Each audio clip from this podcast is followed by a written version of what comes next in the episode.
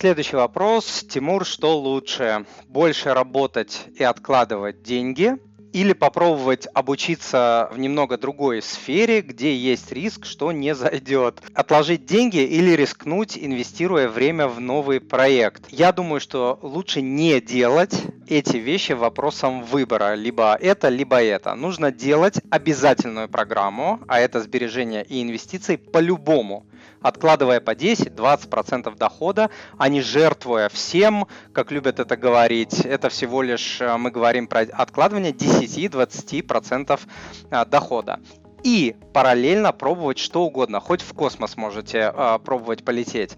98% новых бизнес-проектов умирают, это статистика и по Америке, и по России, и по другим странам, но это не значит, что не нужно пробовать новые идеи, новые проекты, новые бизнесы. Это просто значит, что нужно адекватно понимать вероятность своего успеха и, как я сказал, не забывать про обязательную программу.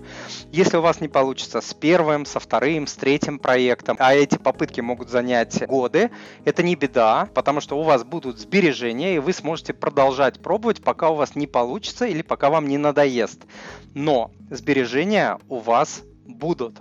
Если проект получится и попрет, вы просто сможете больше откладывать и больше инвестировать на свое настоящее и на будущее. Друзья, в описании к данному видео я дам ссылку на статью «Как выбрать э, профессию», а также на статью про самые высокооплачиваемые интернет-онлайн э, профессии.